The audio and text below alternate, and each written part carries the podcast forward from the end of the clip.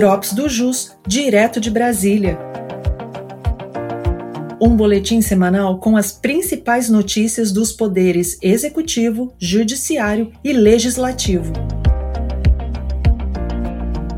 Olá, eu sou Vitor Hugo, advogado da Unidade de Brasília, e neste episódio vou compartilhar com vocês as principais informações da última semana.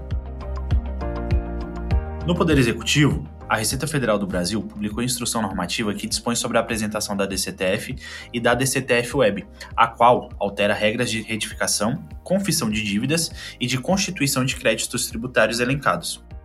No Poder Judiciário, o plenário virtual do STF finalizou na última sexta o julgamento que discute a multa isolada em casos de compensação não homologada, o plenário, à unanimidade, votou no sentido de declarar a inconstitucionalidade da multa isolada por não homologação de compensação ante a violação dos princípios da proporcionalidade e do direito de petição, e fixou a seguinte tese: é inconstitucional a multa isolada prevista em lei para incidir diante da mera negativa de homologação de compensação tributária por não consistir em ato ilícito com aptidão para propiciar automática penalidade pecuniária.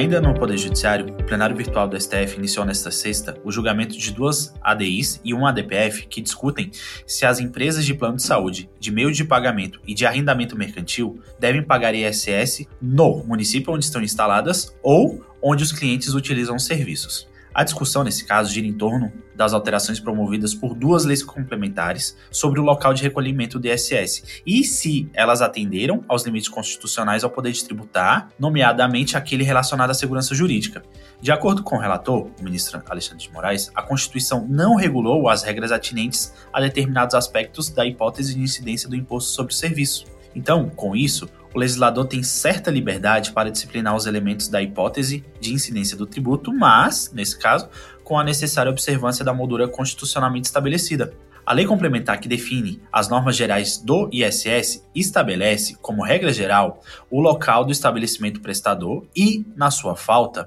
o local do domicílio do prestador para o recolhimento do tributo. Contudo, a lei complementar 157 de 2016 alterou o normativo para considerar o imposto devido no local do tomador de serviço em alguns casos, como nos planos de saúde, nos meios de pagamento e no arrendamento mercantil. Segundo o relator, trata-se de uma escolha do legislador, sobretudo em virtude de uma justiça fiscal, ou seja, o que se pressupõe é uma espécie de medida compensatória para que o município onde se encontra o tomador fique ao menos com o ISS devido na operação. Apesar disso, o ministro Alexandre de Moraes afirma que o legislador, em verdade, promoveu uma maior insegurança jurídica, pois essa alteração exigiria que a nova disciplina normativa apontasse com clareza o conceito de tomador de serviços, sob pena de grave insegurança jurídica e uma eventual possibilidade de dupla tributação, ou mesmo a inocorrência da correta incidência tributária.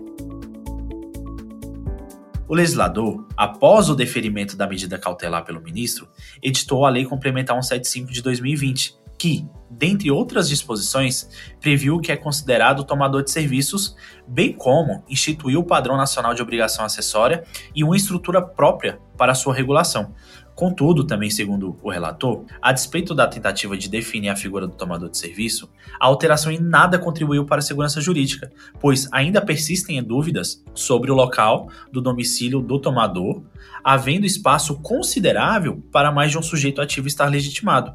Por fim, o ministro votou no sentido de declarar a perda superveniente do objeto em relação à discussão acerca do arrendamento mercantil e julgou as ações procedentes para declarar a inconstitucionalidade das normas que alteraram o local de incidência do ISS para o local do tomador de serviços, nos casos das empresas de plano de saúde e meios de pagamento.